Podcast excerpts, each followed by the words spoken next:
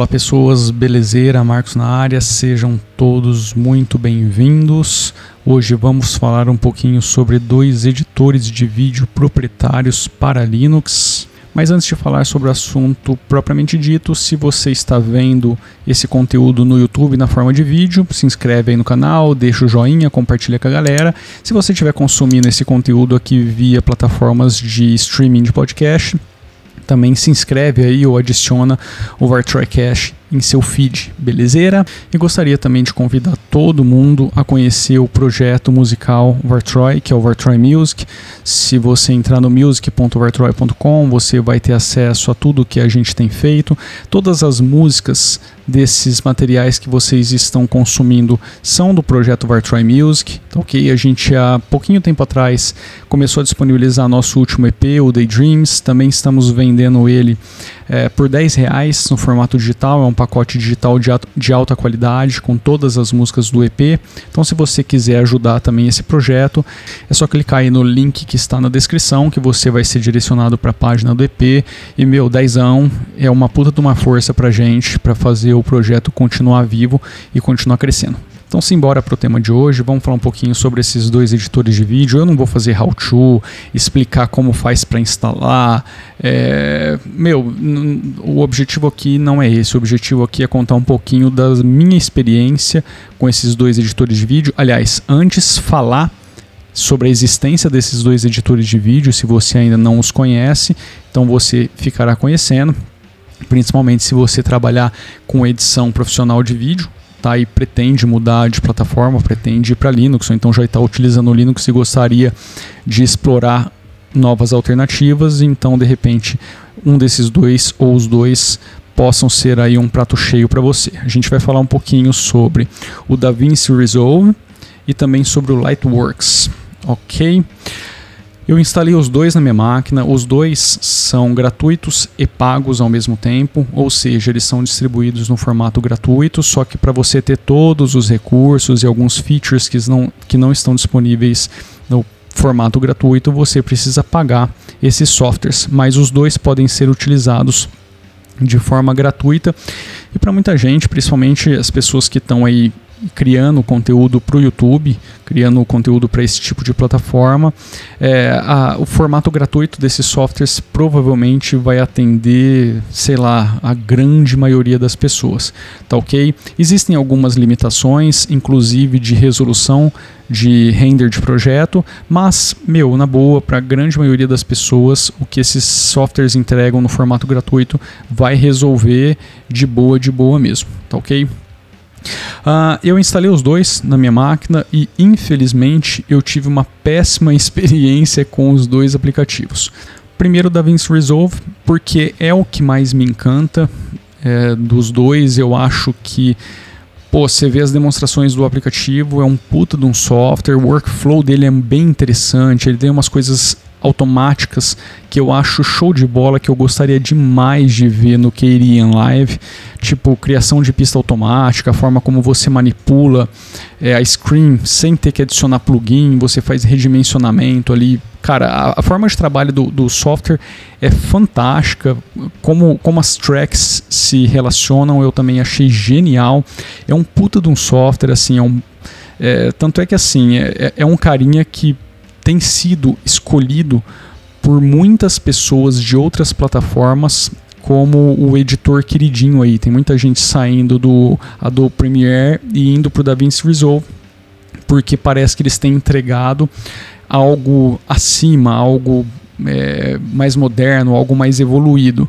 Eu não sou uma propriedade nesse assunto para poder vir aqui e ficar falando é, de forma categórica, porque a minha edição de vídeo é muito básica e, e assim tudo que eu preciso fazer eu consigo fazer com o Keirin Live de boaça, mas é, é massa ver assim um software desse. Primeiro porque os recursos que ele te entrega ali de forma simples pô, são geniais, tá? Não estou dizendo que o Keirin Live é ruim, em, em hipótese alguma. É, acredito que o Keirin Live tem muito para se desenvolver ainda, e a gente está vendo isso acontecer.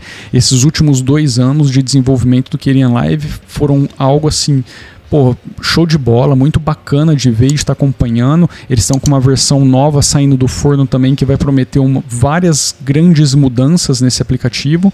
E aquela coisa, né? A gente está contando aí com uma série de desenvolvedores que estão se colocando à disposição para fazer o projeto crescer. Em contrapartida, aqui a gente tem duas empresas que têm um fluxo de grana entrante aí absurdo. É, são empresas que podem pagar vários desenvolvedores full-time para ficar fazendo as modificações, os aprimoramentos do software. Também não estou dizendo que um modelo é, é, melhor do que o outro, estou dizendo que a, talvez esses dois aplicativos pagos eles de repente evoluem mais rápido porque você tem ali muita gente recebendo uma boladinha de dinheiro considerável para fazer esses carinhas evoluírem é, mais rapidamente, tá? Mas o novamente, eu não estou aqui para comparar quem que é melhor, quem que é pior, até porque de todos esses aplicativos, o único que funcionou para mim perfeitamente foi o que o Keirin Live, então é meio que irônico, né, se eu vier aqui falar, não, esses carinhas são melhores porque eles estão com grana por trás, mas o único que está funcionando é o Keirin Live mas de boa. Vamos voltar para cá. Então assim, o DaVinci Resolve realmente me encantou. Tá, o pacote completo aí do que eles estão entregando, que sei lá, o workflow, o visual mesmo do aplicativo, uh, a forma como você faz a, manipula as, as, cores, as correções de cores ali, a forma como você manipula os plugins. Cara, o software é bacana, é bacana mesmo, e não é à toa que tem muita gente aí no mainstream, entre aspas, porque eu estou dizendo mainstream, a galera que está vindo publicamente aí se colocar como um editor de vídeo profissional, é, dizer que, meu, tá abraçando o software, só que a gente nunca sabe se isso realmente é verdade ou se é meio que pago para essas pessoas falarem, mas de boa. O que eu quero dizer é que o software tem ganhado mais, terreno e ele tem sido falado por muito mais gente. E, e, eu acredito que não seja à toa. Agora, no Linux, pelo menos na experiência que eu tive também, é, não foi legal. Não foi legal mesmo por alguns motivos. Primeiro, porque a, o suporte aos formatos de áudio e vídeo é muito, são muito limitados no Linux. É, eu ainda não tenho certeza se isso é um problema só com o Linux ou se é um problema da versão free no Linux ou se é um problema da versão free no geral, mas os codecs suportados, assim, meu, eu achei sofrível se for para eu ter que converter todo o arquivo de áudio e vídeo que eu utilizar no formato Movie, no formato Wave, putz, sem chance, velho. O áudio até é de boa, porque eu já gravo ele em formato RAW, então para exportar em Wave, tanto faz, em MP3 e Wave. Mas vídeo, cara, ter que manipular vídeo e converter todo o arquivo que for que eu precisar manipular meu, sem chance, sem chance mesmo. Até porque eu não capturo nenhum no formato que é suportado pelo DaVinci Resolve. Mas tudo bem. Para fazer o teste, eu fui lá, peguei aí o que o pessoal indica como o melhor formato de conversão para trabalho no software. Só que para minha surpresa, no meu hardware nada aconteceu, cara. Eu fui, eu pude ver ali os thumbnails que foram gerados para os vídeos, eu consegui passar o mouse em cima do thumbnail e, e verificar né, tudo que estava sendo apresentado ali na timeline em tempo real de forma bem fluida, mas era só eu dar um, um primeiro play ou então arrastar o vídeo ali para track, para timeline e pronto, as coisas já não funcionavam mais. Eu não sei se é por conta do meu hardware que é muito antigo, é muito datado. A Nvidia que está rodando aqui nesse carinha, ela é bem antiguinha mesmo. Então assim, eu não sei se é se isso é uma limitação, se esse aplicativo precisa de algo mais moderno, algo mais novo para poder rodar da forma como ele deve rodar mesmo, ou se, sei lá, é algum bug mesmo que eu estou enfrentando e eu não consigo fazer o negócio funcionar. Eu tentei várias vezes, é, mas a coisa não funcionou. Não funcionou mesmo, então eu acabei desistindo do aplicativo porque o Keirin Live, como eu falei no começo desse vídeo, está resolvendo tudo que eu preciso que resolva. Agora, o Lightworks, a experiência foi ainda pior. Eu, primeiro que assim, eu, eu não gostei muito do workflow do, do Lightworks, para mim muda bastante, ele é bem travadão ali, como ele manipula as coisas. Também não gostei da forma como eles operam os plugins. Eu acho, não estou dizendo que é ruim, mas é, é uma coisa que eu não estou familiarizado, não é um, um, tipo de workflow que eu tô acostumado. É, é, é, muito diferente. As coisas no Lightworks funcionam de forma bem diferente, apesar de assim ele ter um calhamaço também de coisa para você utilizar ali e ser um software bem querido também por muitas pessoas, por muitos editores. Mas para mim, especificamente para mim, eu achei ele bem complicado, bem é, não é não dá o, o, desempenho que eu gostaria que desse se eu tivesse que sair ali do Kerian Live, por exemplo, e utilizar um aplicativo desse. Tá? Eu acho que eu não ganhei absolutamente nada, eu só perdi em relação ao Kerian Live. É, também a, a interface dele eu não achei tão fluida assim. Eu prefiro, em comparação um com o outro, o Kerian Live. Agora, entre o DaVinci e o Lightworks, eu acho que o DaVinci está bem à frente. É, apesar de, deles serem bem diferentes também no esquema de workflow, tá? Eles operam de forma bem diferente, mas eu acho que o DaVinci Resolve está bem à frente aí do que o Lightworks. Um outro grande problema que eu tive com o Lightworks, ele funcionou, tá? Eu não tive esse problema de codec de áudio e vídeo nele, mas eu não sei especificamente se isso é um problema com o Ubuntu 18.04 apenas, mas aqui na minha, no meu, na minha máquina, é, o aplicativo está com vazamento de memória, então eu não consigo fazer absolutamente nada. Basta eu carregar os, o, as mídias ali na, no meu catálogo de, de arquivos que serão utilizados no projeto. Basta eu carregar uns dois ou três ou quatro até e dar um, dar um preview neles, eu já extrapolo ali 8 GB de memória sem fazer nada no aplicativo e aí ele já vai para swap e a coisa começa a desandar e você não tem mais o que fazer a não ser forçar o fechamento do aplicativo. Eu fui até dar uma pesquisada na web. Esse é um problema que já aconteceu várias vezes no passado. É, tem várias pessoas fazendo esse report de leak de memória.